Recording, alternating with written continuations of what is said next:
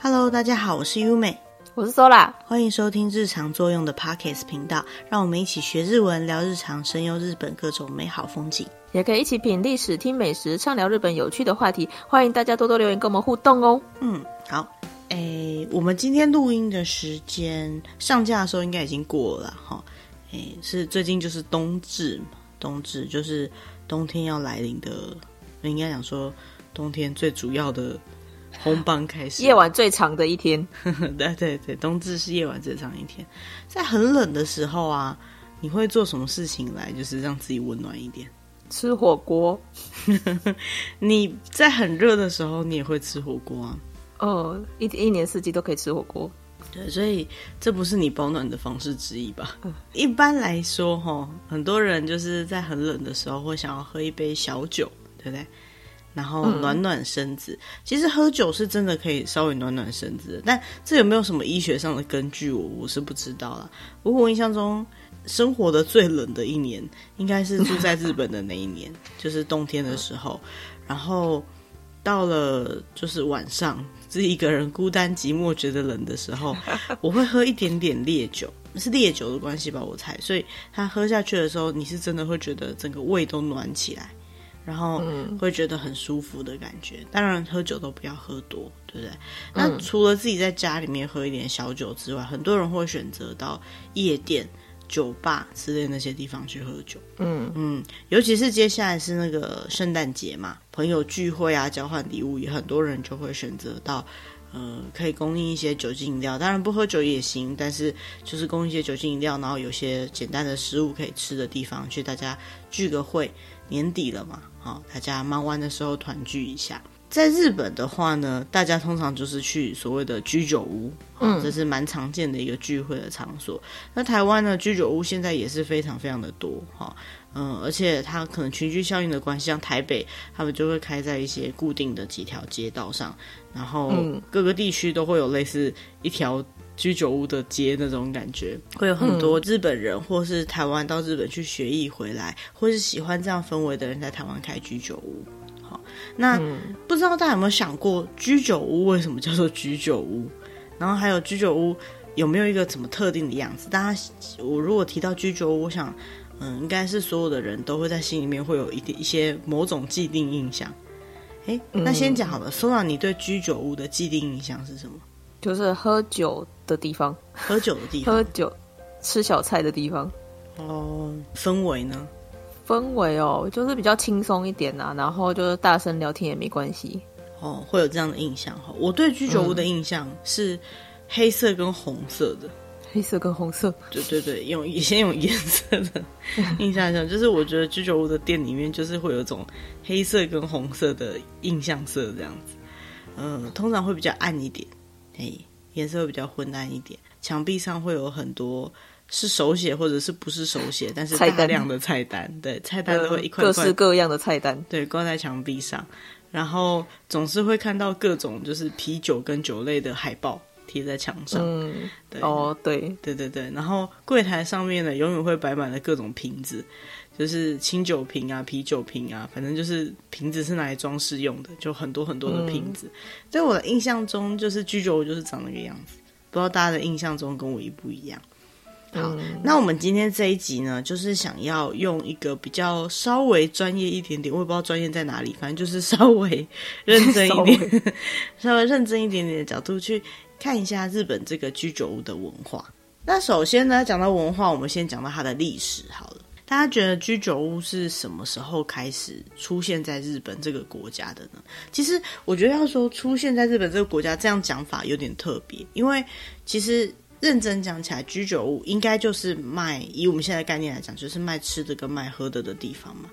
嗯，那不管在多久以前的年代，只要可能有稍微有贸易行为之后，呃，所谓的贸易就是商业行为之后，那就是一定会有人是负责去工作的，而有人负责。呃，提供服务的嘛，那所以卖吃的跟卖喝的这样的店，嗯、你要说它呈现在日本是什么时候？这个要说历史是蛮不好去解释的啦，哈。嗯，不过呢，还是可以稍微推到以前，它大概是什么时候开始出现的？嗯，好，那首先呢，居酒屋它的发展的背景。它大概可以最远推敲到，呃，有登记在他们的那个古世纪，就是他们的历史的一些文献上面的时候呢，是大概在西元八世纪左右。好，那个时候呢，他们有负责，就是呃，对于就是酿酒去课税这样子的的。的政府机关哈，它叫做造酒司，负责控制做酒的机构，就像烟酒公司这样子。对，烟酒烟酒公卖局，烟酒公卖局，可是它是课税用的哈。那那个时候呢，呃，大概是西元七百三十三年左右。那在之后呢，还会在就是各种书记里面会看到有一些人他在居酒屋喝酒，或者是喝酒以后。犯了什么杀人事件啊，或者是什么刑事案件的那一种记录，嗯，那只是说那个时候居酒屋还比较居酒屋，好，比较多人会叫它酒肆，国字的四的大写，好，我不知道大家会不会写，就是什么店铺的意思？对对对，就是店铺的意思。那其实酒肆这个字呢，不是只有出现在日本，就是很久以前中国卖酒的那些酒楼，好，他们也会叫它酒肆。其实好有这样的说法。嗯、那后来呢，就演进到日本的奈良时期。奈良时期呢，那时候日本开始了货币经济。好，在那之前可能有点以物易物那样子的感觉。货币经济开始之后呢，各个寺院啊，还有一些相关的机构就开始有酿酒这样子的动作。那当然有一些民间的业者开始进行酿酒。其实如果要推敲叫酒的历史来讲，在西洋有很多的地方，呃，最开始。进行酿酒的也是那些修道院，好，也是寺庙那些的概念。嗯、那像这些，就是不管是寺庙还是酿造酒的这些所谓的酿造屋，哈，他们做出来的酒啊，其实都是提供给贵族阶级的人喝的。哦，基本上有钱的人才喝得起这些酒啦，哈。嗯、那这些平民老百姓，哈，庶民们要什要喝酒要什么时候呢？呃，以当时的规定来讲，是有法律规定的，是只有祭典的时候才可以喝。好，祭典以外的时间是被规制的，嗯、或许不是完全不能喝，也有可能，但总之就是不是想喝就能喝的状况。嗯、那什么时候开始全国性的可以喝呢？据说要到大概十一世纪左右。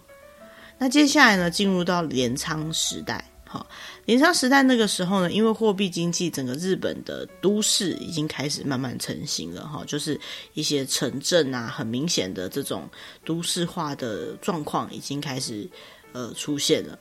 那也因为这样子的关系呢，所以有很多武士阶级出现在这个时候。那酿造屋呢，最主要的功能就是提供酒给这些武士阶级的人。嗯，但是呢，这个时候的酿造屋呢。它还有一个另外一个别名，叫做好色家。好色就是你好色哦的那个好色家。嗯，为什么叫好色家呢？因为事实上来说，那时候不只提供酒，也可能会有提供一些特种行业服务。那其实可以蛮好理解的啊，嗯，现在也是有嘛，哈，提供酒 以及提供特种行业服务的地方。不过我觉得这在哪一个时代都有，这个也是蛮蛮可以理解的事情，人的需求本性嘛。也因为这样的关系，所以。喝了酒，然后又在一些比较非现实的地方，好，所以呢，就蛮容易产生很多纠纷。所以开始呢，大概在日本的一千两百年左右，哈，那个时候呢，他们就开始有一些要求大家禁酒，或者是不可以卖酒，反正就是不能让他们继续卖酒的这样的指令，或者是去限制他们卖酒的这样子的法规，就开始慢慢出现了。嗯。那一直到镰仓后期，哈，就是后镰仓时代，他们才开始对于商人阶级提供酒类这样子的服务。那后来呢，一直到室町时代的时候呢，这些酿造酒的，因为都卖给商人嘛，就开始有很有权势，好，很有钱，嗯、那幕府赚很多钱，对，你知道有钱就被注意到了，所以幕府呢就开始把他们当重点课税的对象。嗯，那。虽然他们被重点的课税了，不过就是因为他们赚了很多钱，所以才会被课税嘛。所以他们为了要能够控制这个金流呢，这些酿造物同时还当类似银行或当铺那样的角色，会去借钱给一般人民。所以呢，他们同时卖酒给一般人，也同时借钱给一般人，整个经济行为就变得很繁盛。而且在这个时候呢，酿造跟卖酒，他们就开始慢慢分开来了。嗯，所以原本我们都说这个卖酒的在以前叫做酿造屋嘛，哈，那现在呢就开始有提供酒的酒屋。好，就是专门卖酒的酒屋，嗯、就像呃去喝茶的那种茶屋那样的概念一样，嗯、就是这是卖酒的店，这是卖茶的店，这样子就开始很多。后来到战国时期呢，就是因为各个大名他们都试着要让自己的领地范围内经济效能可以更高嘛，所以呢，他们就会对于这些能够有高产值的酒屋或者是茶屋，呃，提供比较大的协助，好，就是国家的产业支持这样子。嗯，所以呢，就在一些比较热闹的地方，就可以开始在路边就看到一些，呃，最主要就是卖给这些一般人民看喝的所谓的居酒屋了。不过这时候呢，还不叫居酒屋。好，到底什么时候才叫居酒屋呢？大概到江户时期，好，这个时代终于演进到江户时期了。其实江户时期就是居酒屋发展最热门的时期了。这个时候呢，卖酒的这些店，它呢。有可能是你拿容器去，然后他看你要一升还是两升，一公升还是两公升这样子，然后他会去计量，然后卖给你。好，打酒，就是、对，酒就是所谓的打酒啦，就是去买酒。那呢，除了这个以外呢，嗯、你也可以在当场喝。好，你要打酒回家喝呢，嗯、还是你要当场喝？当场喝的话呢，他可能现场还会提供一些简单的下酒菜给你。那、嗯、如果你在那边当场喝的话呢，在日文来讲呢，就是居づけて饮む，就是待在那里喝。移入居酒屋的这个“居”这个字啊，就是在的意思，待着，哎，待着。比如说我们问说啊，谁在吗？我们会讲谁がいますか？好，谁がいますか？就是谁有在吗？所以你在那边，在这个字就是。居的意思，那在那边喝，也就是居酒的意思， 嗯，大概就是这样意思。那居酒这个字呢，酒是念 sake，然后居酒这个字呢就念 izake，嗯，所以呢，izake 呀就是伊扎卡亚啦，哈，就是我们后来的居酒屋这个字。嗯、所以呢，他们就开始慢慢的把单纯卖酒，就是给你去打酒用的店，跟在那边还提供一些吃食用的店呢分开来，好，就分成。嗯酒屋跟居酒屋这样的差别，嗯，那其实那时候的这样的居酒屋的感觉呢，有点像是如果你在日本有看过那种立席的居酒屋，哈，就是你会在路边看到那种，就是它一个台子比较高一点，然后大家是站在那边喝的那种感觉的店，会比较像一点，就很像是大家住在附近的人去交流，然后喝点小酒的一些社交的机能的感觉，嗯。嗯。那除此之外呢，也有专门卖吃食的店，他们那时候叫做尼乌利亚，就是把东西煮熟再卖你的店，好，煮卖屋。嗯、那这个煮卖屋呢，呃，开始卖酒之后呢，其实就跟居酒屋差不多的感觉。那或许呢，他、嗯、没有卖酒的话，他也会把它发展成像后来我们看到的屋台，就是屋台，也就是摊贩，嗯，好，那种路边摊路边摊那种感觉，其实可以想象嘛，嗯、台湾，呃，或者是中国以前也是这样的氛围。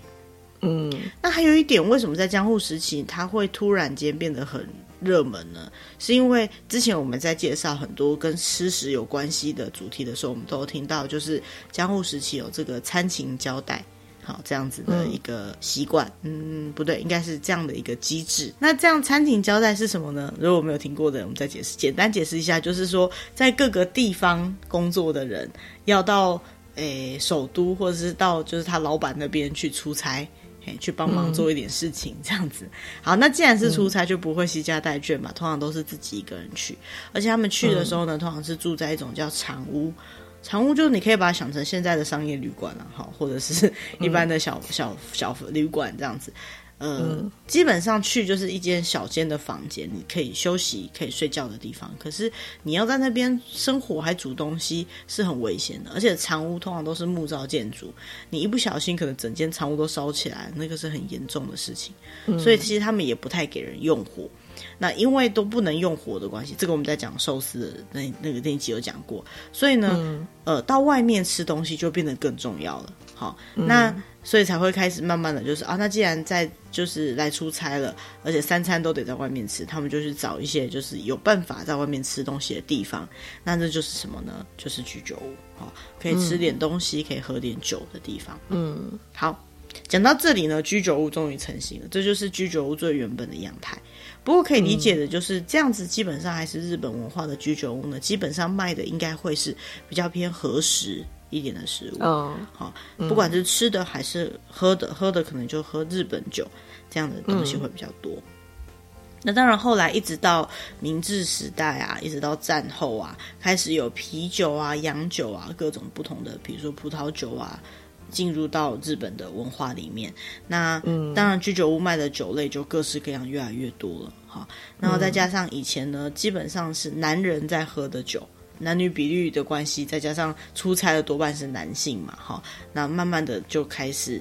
呃，有一些居酒屋，它把它装饰的比较洋式一点，或者是更高级的质感一点，提供的酒类也更丰富，不再只是很硬的那些日本酒，很烈的日本酒，可能会有一些，比如说洋酒加的调酒之类的东西。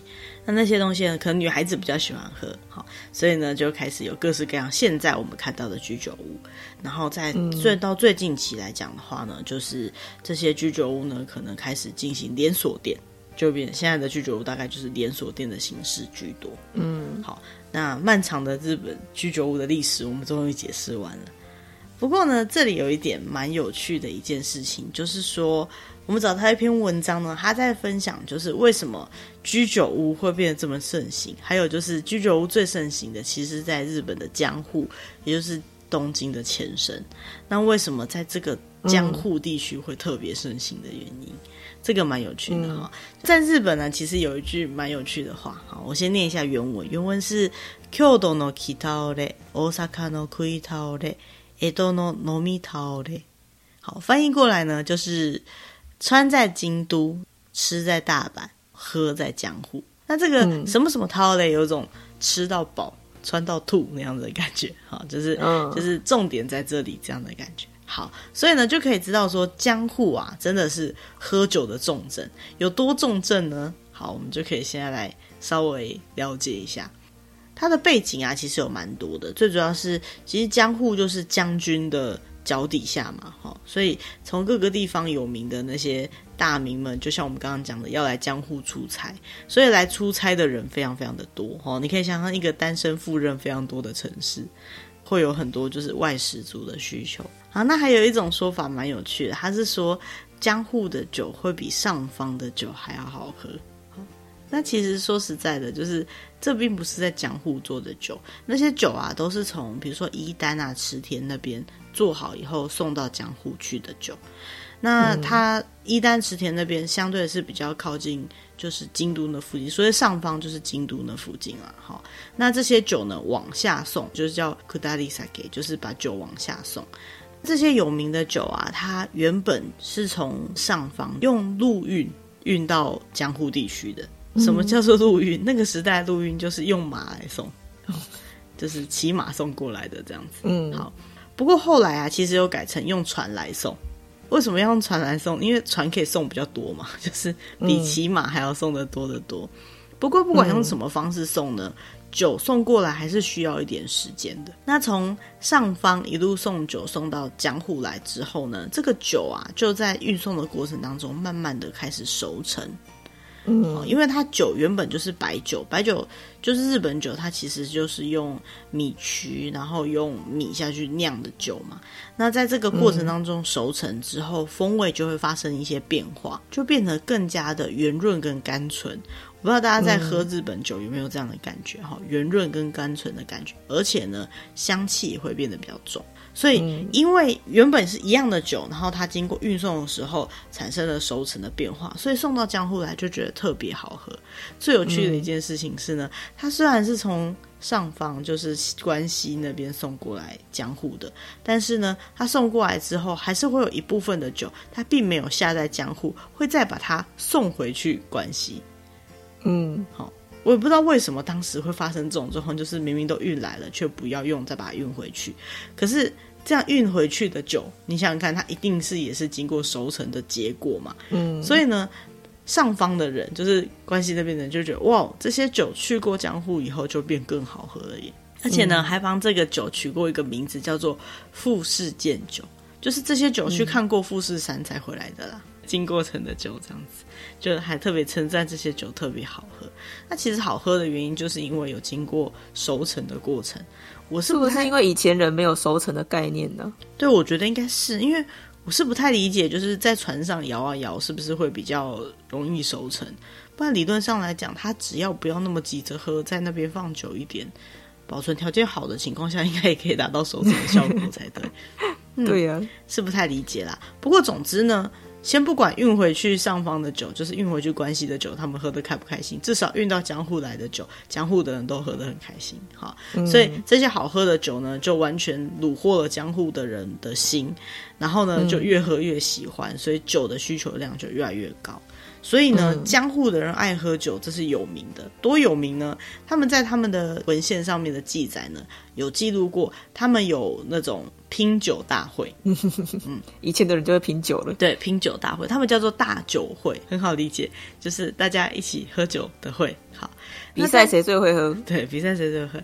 在这个书籍的记录里面呢，有非常非常多有名的人在那边喝，就是当时，呃，比如说狂歌哈，还有那些文人雅士们，还有商人哈、嗯，或者是甚至不只是有名的人，还有一些农民啊、女人哈，女人也会去拼酒，然后呢，大家就是喝的很开心的那样的场合，那样的样子都被用图画跟文字的方式记录下来，他爱喝酒，爱喝到已经被记录下来了，所以我觉得这是蛮厉害的事情。那那个时候的居酒屋到底都卖些什么呢？好，我们等一下会来讲讲聊聊现在的居酒屋卖什么。但我们先看一下当时的居酒屋卖什么。第一道料理，复古的汤。嗯，复古是什么？就是、河豚。嗯，河豚的汤。河豚不是说有毒吗？错了，他们在那个时代呢，就已经有部分掌握了河豚宰杀的技巧。可能不是每一种河豚都可以吃，嗯、然后也不是完全没有危险性。但是会宰杀的人是绝对可以把河豚宰杀的安全的。好、嗯，然后河豚它其实用来煮料理是很好吃的，所以河豚的汤。嗯、还有第二道叫做安康鱼汤。嗯，对，安康鱼现在可能没有什么，可是安康鱼在当时是非常名贵的鱼，好，嗯，所以呢，安康鱼汤。那虽然我们说都是刚刚这样讲都是汤哈，但是这样安康鱼汤这种东西呢，其实在当时它并不是真的我们现在喝的那种汤的感觉，它可能煮的味道比较重一点，然后它是用来配饭的一道菜，哦、嗯，好，有点像是小菜这样的感觉。然后还有呢，就是呃，葱尾鱼锅。好，他们叫做 nagi ma nabe。尾鱼啊，其实在当时，相对于安康鱼是贵的鱼，尾鱼是便宜的鱼，是很没什么价格的鱼。嗯、因为日本四面环海嘛，尾鱼一只又很大只，捕起来可以吃很多的哈。而且啊，在那个时代，呃，保鲜技术没有很好，所以你你就算想要把它放，它也放不了多久。所以把它跟葱下去煮成类似锅，这样煮成像汤那样子的东西，是他们最常吃的吃法。好，嗯、那如果还算新鲜的话呢，就会有マグロの刺身，就是鮪鱼的生鱼片，然后还有就是汤豆腐，好，煮豆腐、汤豆腐那些东西。嗯，好，那其实这些当时在流行的那些店啊，很多店它还是有换了一些形式，保留在现在的东京地区。 好，有机会也大家可以去找看看。嗯，所以综合起来，为什么居酒屋会在日本盛行，尤其是在江户地区盛行，应该就是社会结构的问题啦。哈，就是那们的社会结构有很多单身的人，然后男人又特别的多，人人人口男女人口比率不均，好，没有那么多人可以煮饭给他们吃。然后再加上江户的酒特别好喝，哈，因为运送过程当中发生了熟成的变化。再来就是呢，这些场所呢非常的多，让大家都可以觉得很有趣，可以在那边互相聚会啊、喝酒这样子。嗯，好，那讲了这么多过去的历史跟曾经的居酒屋的文化之后呢，我们想要来聊一下居酒屋现在的人都吃些什么？好，所以我们找了一篇文章呢，讲到说居酒屋的人气料理 Top Ten，就是前十名。但在之前呢，我们先来聊一下好了。Sora，你对于居酒屋来说，你印象最深刻的食物是什么？还是你最想要吃的食物是什么？讲到居酒屋，当然就是 Yakitori 啦。哦，Yakitori 串烧，串烧对不对？烤串串，嗯，对，嗯、串烧真的是蛮不错的。嗯，居酒屋 menu，我们以前每次去居酒屋，我们都是串烧。第一个看的就是串烧，对对对，然后点很多，然后点到隔壁桌都傻眼，因为其实日本人在吃居酒屋的时候啊，他们是，是吃到饱，对他们不是吃到饱，他们就是吃。这个东西拿来配酒的，就点一些酒，嗯、因为其实蛮贵的，嗯、相对来讲，它不是拿来吃饱用的价格这样子。嗯、然后可能就会喝很多啤酒，一一两碟小菜或者一两串那个烤鸡肉，他们就可能配一瓶啤酒，呃，嗯之类的了。对，但是我我们去就是。也是因为好吃啦，然后我们会把它当是什么都想吃，把它当晚餐吃，所以我们就会点很多。然后有时候跟隔壁桌那种喝了三四个小时还在吃那一点东西的人比起来，觉得哦，我们真的很夸张这样子。嗯、所以后来就决定去各式的，对，就是因为有包厢的，太不好意思。还有另外一点就是他们会抽烟，嗯，对对对，可是其实包厢也还是会闻到烟味啦。它尽量隔起来，已经蛮尽量。好，那关于现在居酒屋的文化，嗯、等一下再讲。好的，我们先回来看一下现在的居酒屋的人气前十名，Top Ten。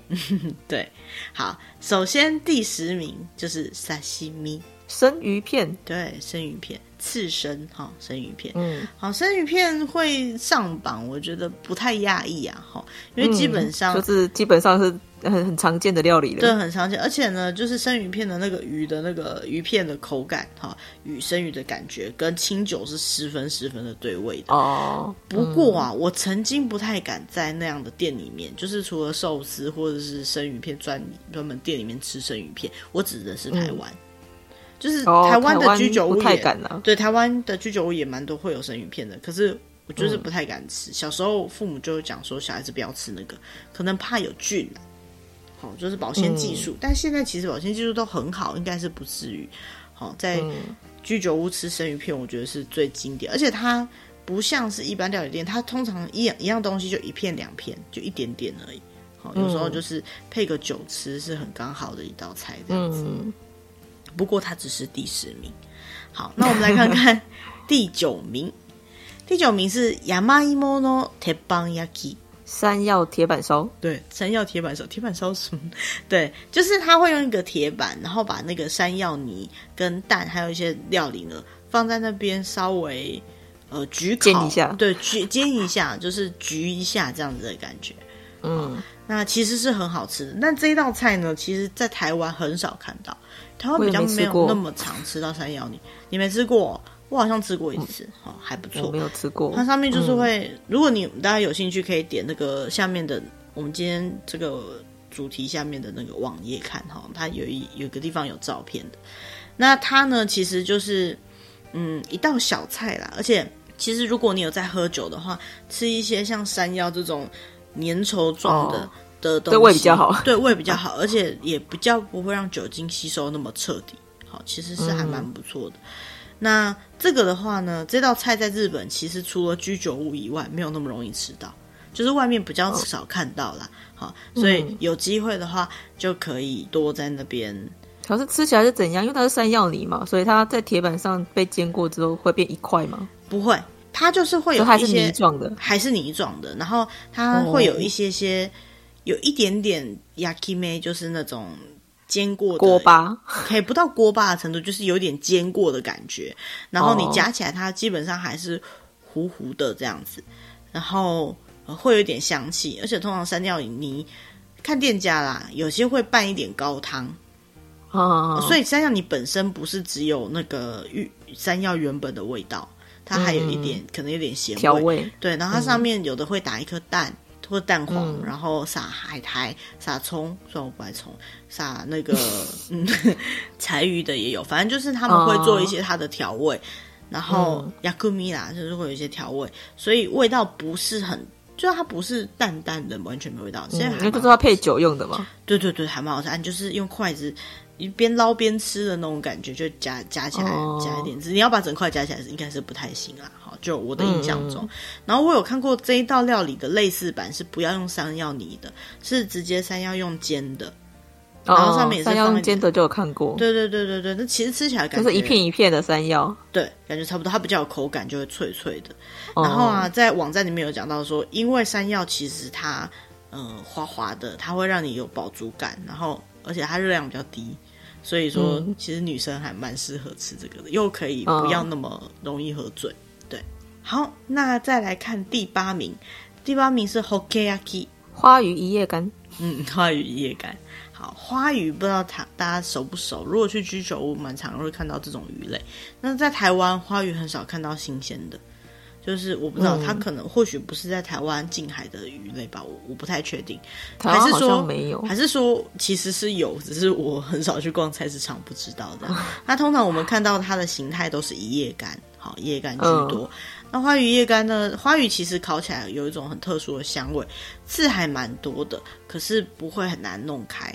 在居酒屋，它算是一定会出现，因为一叶干这样的食材本来就比较好。保存也比较好整理，好比较容易吃。嗯、那喜欢吃鱼的人，其实很蛮常会去点这个一叶干。一叶干的效果啊，我不知道我们有没有介绍过，有点类似那个，它会稍微风干一点点，所以它的鱼肉不像是一般生的鱼肉那么软，它可能会稍微扎实一点点。那、嗯、相对它的鱼肉的那种鲜美度也会浓缩，好，所以烤起来是非常好吃的。嗯、那通常在日本，他们会搭配上山药泥。还有就是柠檬，嗯，都会一起吃。柠檬汁，对，柠檬汁就挤一点柠檬汁下去。嗯，好，接下来第七名，第七名是タコワサ章鱼瓦萨比，对，瓦萨比章鱼。好，这个在台湾，如果你要去那个超市买，你也可以买到一小盒，人家腌好的。什么是章鱼瓦萨比？它就是章鱼 and 瓦萨比 的 的那个筋啦，好，瓦萨比的那个汁液。然后它还是有一些瓦萨比的味道，有些人会在拌一点瓦萨比下，总之让它有点瓦萨比的味道，就是说瓦萨比那辣辣的感觉，辣辣的感觉，但它不到那么呛，它不太会呛。然后它的章鱼呢，嗯、也不是熟的那种硬硬的章鱼，基本上是生的那种软软的感觉的章鱼。哦、然后它拌的口味蛮重的，嗯、通常是偏咸，然后一点点瓦萨比的呛味，然后有一点点辣这样子的感觉。嗯，好，那瓦萨比呢？这种稍微咸偏辣的口味就非常非常适合配酒。那因为它这样子的状态下的章鱼就蛮好保存，所以在超市什么的也蛮有机会买到，台湾也买得到。好，有机会可以去、嗯、去买看看。嗯、那它的章鱼口感会虽然是生的章鱼，但是它不会到软软的感觉，它还是会有点脆脆的感觉。然后再加上瓦萨比的筋哦。金金哎，对，就是叶子的那个硬硬的那个地方，它会脆脆的，好、嗯，所以这样搭配起来呢，就非常的适合配酒，尤其是日本酒，嗯、因为它毕竟还是海味比较重的东西。嗯。嗯，然后就小，它来就是小，它来就是小小一点，千万不要看它那么小一点就哇这么少，它还蛮咸的啦，所以这样小小一点就够了。嗯，好，那再来下一个第五名，哎大妈妹。毛豆，嗯，毛豆，毛豆就 定番メニュー啦，哈，一定会出现的。在有些居酒屋，对，在有些居酒屋，毛豆有可能会是赠送的，就是直接拿出来请你吃的。那有些地方是要点的。那就算他是请你吃，可能就一点点啦哈。如果你喜欢吃，你可以再多点一些。那毛豆真的就是必吃的东西啦，嗯、对不对？哈， 对很多人来讲，到居酒就是一定要吃这个东西。配酒就是毛豆嘛，配酒就是毛豆。那比较特别的是，在台湾，你有时候会吃到那个毛豆是用黑胡椒下去腌制的，还有酱油、酱油，甚至我看过蒜头。对，我好像看过蒜头，就是味道比较重的，味道比较重。那日本的盐味的毛豆，也就是说它烫起来以后就是只是泡过盐水这样子的毛豆是比较多一点。嗯，啊，不过不管哪一种都是还蛮好吃的。哦，对，台湾还会放八角，对不对？有看过哈，嗯，台湾的味道会比较重。对，那这毛豆不管你是要把它拿来当主食，就是一来就啪啪啪吃一大堆，因为肚子饿。我曾经这样子，因为真的很饿，然后。或者是你要吃得饱吗？就是比较累一点，然后壳还比豆子多嘛。你也知道这个食物就是这样。不过你要就是慢慢的边吃边喝酒边配，也都是蛮适合。那毛豆还有一点，比如说日本人可以一小盘毛豆，然后配一整碗的酒。哎、欸，对呀，就是这么神嘛。然后不过毛豆蛮方便，就是毛豆其实不一定要去居酒屋吃，就是你如果去那个大卖场买的那种冷冻毛豆。对，还有超商的那种毛豆，你把它自然解冻之后，其实就还蛮好吃的了。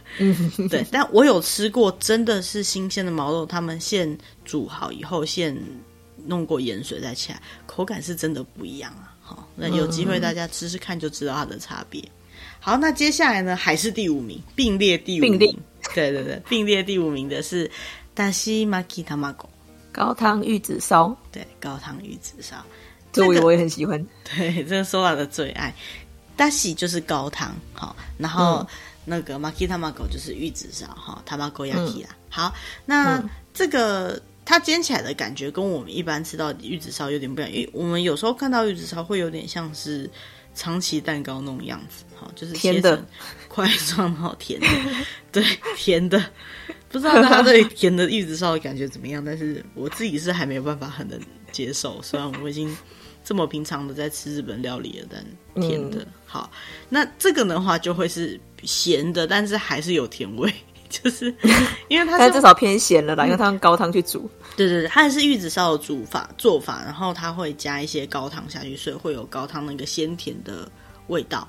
然后有的真的会再加一点糖，嗯、甚至加一点牛奶，也有可能让它能够更松软。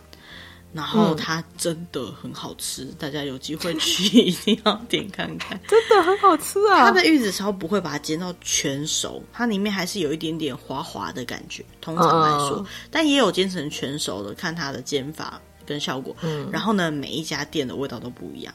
好，嗯、所以如果有机会。嗯，这个是寿司的时候，我忘记我有没有提过了哈。就是如果你去寿司店吃玉子烧，你是可以吃得出每一家店的功力的。我相信在居酒屋点玉子烧也是这样的意思哈。就是毕竟煎蛋这个动作虽然是很简单，每个店都可以推出的料理，可是怎么样的煎蛋才能够煎到很好吃，其实也是蛮不容易的。嗯，推荐大家也可以试试看，在家里煎蛋的时候加一点加一点高汤啊，对。我想讲到就是闲聊啦，好不好意思，就是这个高汤的这个玉子烧加一样东西也会很好吃，可是我不太确定我们自己有没有把它做得出来。加什么？据说加虾泥会很好吃，虾子磨成泥。都是那个吗？小小虾米磨成泥吗？不是不是不是，是我们一般在新鲜的虾泥吗？对对对，新鲜的虾泥，而且不要选那种一般口感太弹牙的虾。就是选那种通常是小只一点的那种虾，然后磨成泥。不过这个不是做成这种这种高汤玉子烧，是日本料理店寿司店的那一种玉子烧，有没有煎成比较块状的那种玉子烧，嗯、加虾泥，它的口感会很鲜美鲜美，而且有弹性，然后也会松软。哦、我不知道怎么弄，嗯、可是它的虾泥很难磨，就是不知道怎么磨才可以。然后我突然想到，如果加到这个里面的话，应该也是不错的。嗯，有机会大家可以试看看。嗯 好，那再来就进入第四名，Yakitori 串烧。嗯，串烧烤烤鸡肉串。嗯嗯，不一定是鸡肉啦，或者鸡的各个部位。对，就是烤鸡串。好，那这个 Yaki 就是烤哈，嗯、然后 Tori 是鸟，嗯、但是不是烤小鸟，是烤鸡。好，他们 他们是不是叫阿巴，不要，不是叫阿巴，是烤鸡。好，那这个绝对是他们的。必备菜单啦，哈，居居酒屋很少会没有烤鸡肉这样的东西。好，烤鸡肉、烤鸡心、烤鸡胗、烤鸡皮、烤鸡。而且它通常会有两种，一个是西欧，一个是塔雷。对对对，就是一个是盐味，一个是酱料。对，盐味跟酱烧其实都还蛮好吃的。那我自己是比较喜欢吃盐味的，可是如果它处理不好，盐味的那个肉味就是会会比较重一点。对，所以如果不想。有点怕踩雷，或是你有点怕吃肉味太重的鸡肉的话，你可以选择吃酱烧的，通常就比较不会失败啦。嗯、好，嗯，那通常他们在点的时候呢，可以用一串一串的方式点，或者是他有的一份就是两串，那也会有那个串烧组合，就是他直接帮你算好，就是五串到十串不一样的东西拼盘那种，对，拼盘让你可以吃，就都吃得到。那像这样的东西，在日本其实就是。呃，很一定会出现的东西，不过有点蛮特别的。嗯、我不知道大家在吃这个串烧的习惯是怎么样。就是我以前小时候吃串烧，我看到大家的习惯是整个串拿起来，然后用嘴巴咬。就算你是分食，也是会有人这样咬。但是你要想，你其实因为你咬的只是那一块嘛，你自己吃的那一口，所以其实是不会沾到其他地方的。可是这个。还是有一点点就是卫生上的疑虑，因为有些人可能会介意。我第一次跟日本人，嗯、就是看日本人吃这个串烧的时候，他们是用筷子把肉推下来，撸下来，撸下来，对，然后撸一块在盘子上，然后那一串再放回去盘子里面，让大家其他人可以拿。我觉得这做法还蛮不错，大家可以试试看。不过要小心，会很悲剧，就是它会飞很远，喷出去。如果你没有办法控制你的筷子跟力道的话，嗯嗯，要小心。还有就是像刚刚 Sola 讲的，就是盐味跟酱烧的部分啊，一定要问一下你同行的友人想要吃哪一种，哎，就不要太就是 会吵架，对，不要太直接，就是哎，为为为什么要酱烧的那种感觉，会生气。好，嗯，再来第三名，Fried Potato，薯条。对，嗯，我觉得在居酒屋我真的不会想到要点薯条，哎，对，可是去酒吧就会不是吗？或者是一些美式餐厅，对对对对对。其实为什么要点薯条？我想到一个原因，因为很多人一起吃的时候才能够一直吃一直吃嘛。嗯，对，很多食物就是拿一个两个就没了的。那薯条的话，就是，哦，可以吃比较多。对，想到就就吃一下，想到就吃一下，这样子的确，它也是一道便宜又很多的料理了哈。嗯，那当然，不管是哪一家店，薯条的味道都不会差到太多，除了会炸跟不会炸以外。嗯，而且呢，就是通常一起去的人，很少人会有人讨厌吃薯条的吧？好像没听过。对，嗯，对啊，而且还会有人分成，有人喜欢吃热热的，有人喜欢吃放冷的。对不对？哦、所以其实薯条应该是最无难，就是最最大众大众化的料理，可以理解。嗯、好，但他竟然冲到第三名，我觉得有点惊讶，有点意外。嗯，好，那接下来第二名，软骨の唐扬げ炸鸡软骨。对，炸鸡软骨好好吃哦，听起来就很好吃。日本的炸鸡软骨真的很好。其实现在很多台湾的盐酥鸡，他偶尔也会买到炸鸡软骨，喜欢吃可以去买看看。那嗯。一般就是日式的卡拉给的炸鸡软骨，它的肉保留的成分会多一点点，或者是粉多一点点，我也不知道是哪哪一个部分。总之，它吃起来不会像台式的炸鸡软骨一样那么的硬，就是你直接就咬到那个软骨。好、嗯，但是台式的也很好吃，只是日式的话，它会有一种多一种在脆跟味对在脆跟鸡肉之间有一种松。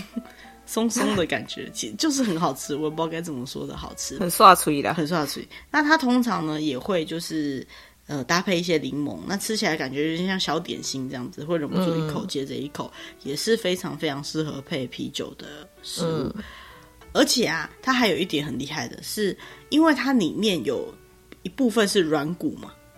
所以呢，嗯、如果你热量对，所以 如果你在吃平常在吃炸鸡，有点介意里面可能很油，因为炸鸡通常会比较呃里面还有油嘛，炸鸡的肉质还有油，嗯、然后或者是说你觉得肉吃太多的话，鸡软骨就是一个很好的选择，好，因为里面虽然说它还是炸的啦，但是比较起来比较不会那么负担。我，我猜应该是同样分量比起来，就是鸡软骨可能会比鸡肉的热量再低一点点吧，我猜。哦，嗯，好。接下来我们就要来公布第一名了。居酒屋的 menu 第一名到底会是什么呢？第一名就是トリノ唐扬げ，唐扬鸡，就是炸鸡啦，基本上哈，日式炸鸡。嗯、好，刚刚的鸡软骨是第二名，比较热量低的是第二名，热量高的是第一名。好，你都去居酒屋了，还计较什么热量啊？也是啦，哈，在居酒屋啊，嗯、来一盘炸鸡配啤酒，哇，那真的是。 人经典绝配，对经典。不过啊，如果你是胃口比较小的人啊，点炸鸡的时候要小心，因为日本的日式炸鸡跟我们的盐酥鸡的状况不太一样。盐酥鸡通常比较小块一点，日式炸鸡通常比较大一块，嗯、所以你点点来之后呢，有的人吃一块就饱了，吃两块就超级饱了。它不会到像美式炸鸡那么大块，可是其实它也不小块了哈。嗯、然后日本的炸鸡的特别点在于，就是它通常是腌过再炸的。包含腌粉，嗯、然后最后下锅前再裹一点点粉，以后再下去炸，所以呢，它的口感都是酥脆的，里面的都自己带有味道，通常都不需要再另外调味，嗯、就已经很好吃了。那当然，每一家店炸鸡起来的口味跟口感当然都是不一样的，然后用的部位可能也不一样。嗯、不过呢，我基本上在日本很少吃到卡拉给有雷的啦，哦，就是好像没有，都是好吃的。可是就是都很饱，嗯、每次只要看到卡拉 给我炸鸡就很饱，然后每次都吃不完这样子。所以如果你觉得点炸鸡太饱的话，你就点鸡软骨吧，也是不错啦。哈，反正第一名跟第二名也没有差很多。好，嗯、到这里为止呢，我们就把日本的前十名的居酒屋料理讲完了。哈，终于好。嗯不过，虽然你有没有觉得有什么漏网之鱼，就是没有讲到的部分？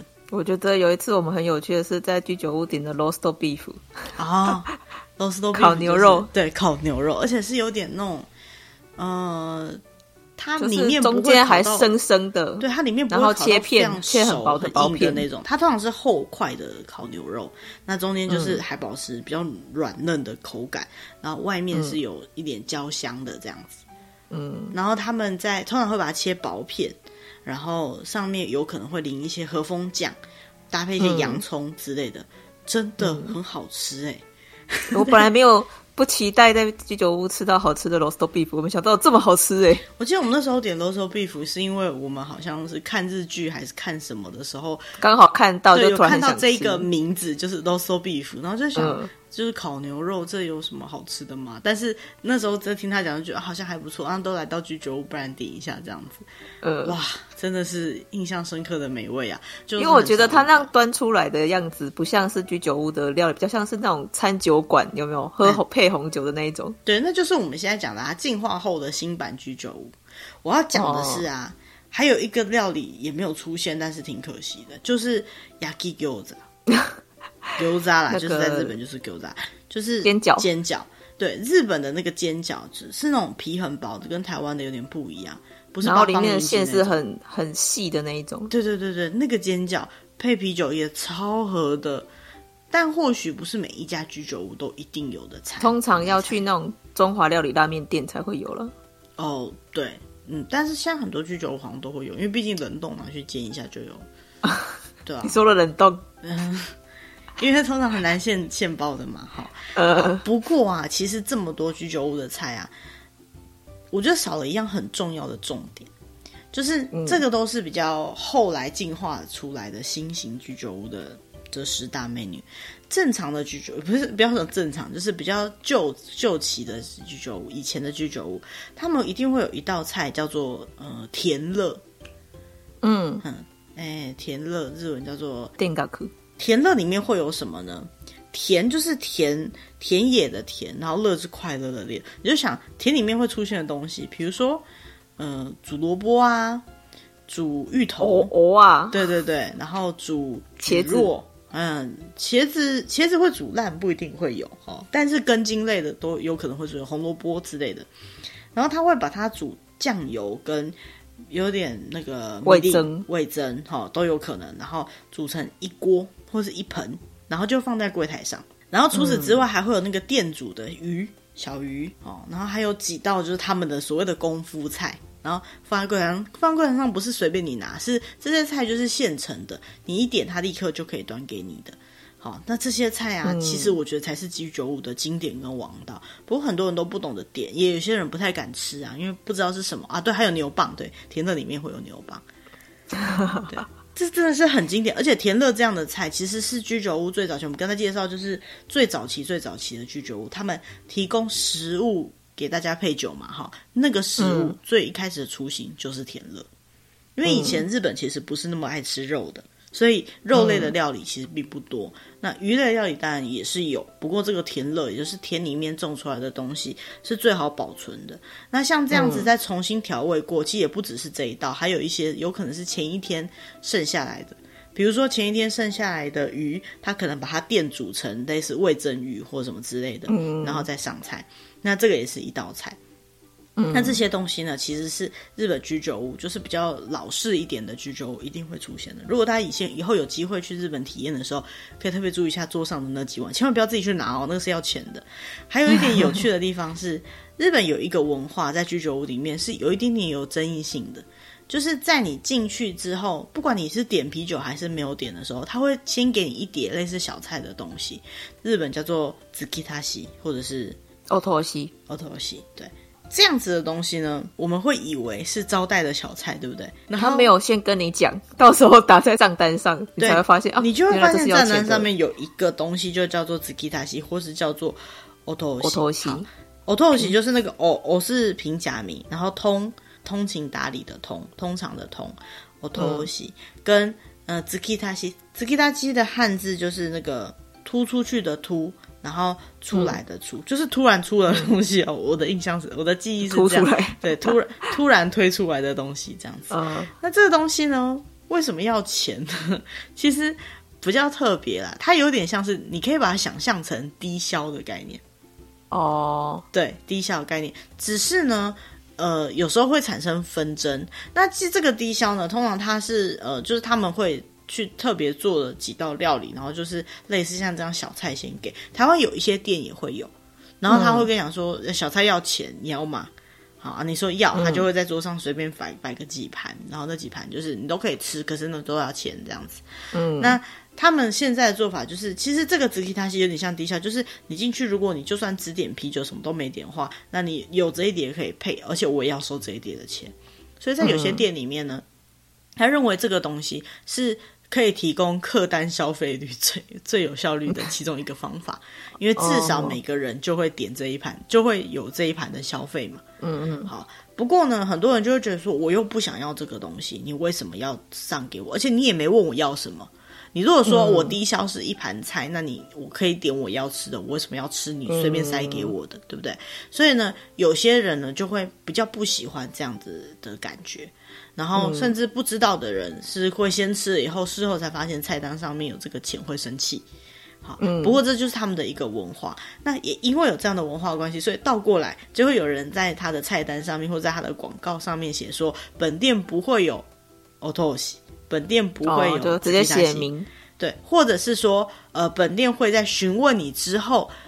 给你托才出菜，对对对对，嗯、才给你这些菜。其实我觉得这些就是蛮有趣的一个文化。嗯、那这东西可能你不没有去就不太能够理解。嗯、那在最后的最后，想要讲一下，就是、嗯、其实除了居酒以外，呃，各个国家都有像这样居酒屋的文化。你如果说是英国的话，可能是酒酒吧哈，酒吧对酒吧。嗯、那比较在嘈杂一点或者是贵一点的，可能是夜店好，然后俱乐部。嗯或者是说各种各样，像台湾的话，可能是快炒店，好之类的，有吃东西、有喝酒的地方，都是这样子的一个场合。那也不只是居酒屋，嗯、只是居酒屋的形式或许呃比较特有特色一点，然后比较有趣一点这样子。嗯、对，有机会大家都如果已经成年了啦，哈，也可以去体验看看这样子的文化。然后它里面的食物通常在日本都还蛮好吃的。对，我也不知道为什么。啊、然后哦，对，而且哦，有没有机会介绍到这个？下次有机会介绍到酒类的时候再讲啊，因为今天的内容有点太多了一些些哈。就是在居居酒屋里面可以喝到的东西，当然、嗯、除了清酒，然后啤酒，还有嗯所谓的调酒，就像 highball 那些的以外呢，嗯、其实还有很多不同的酒类。好，那关于酒类的介绍，或许啊以后有机会再跟大家聊好了。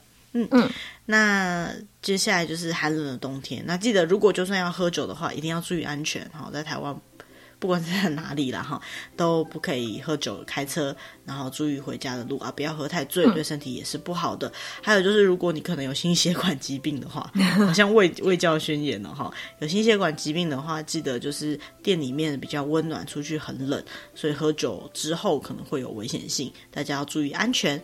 我觉得。酒会是一个很好的兴趣，也是一个很好的伙伴。那不要让它造成自己的危险，适量的饮酒就还蛮不错的。好，嗯，好，那今天主题就到这边啦，谢谢大家，拜拜，拜拜。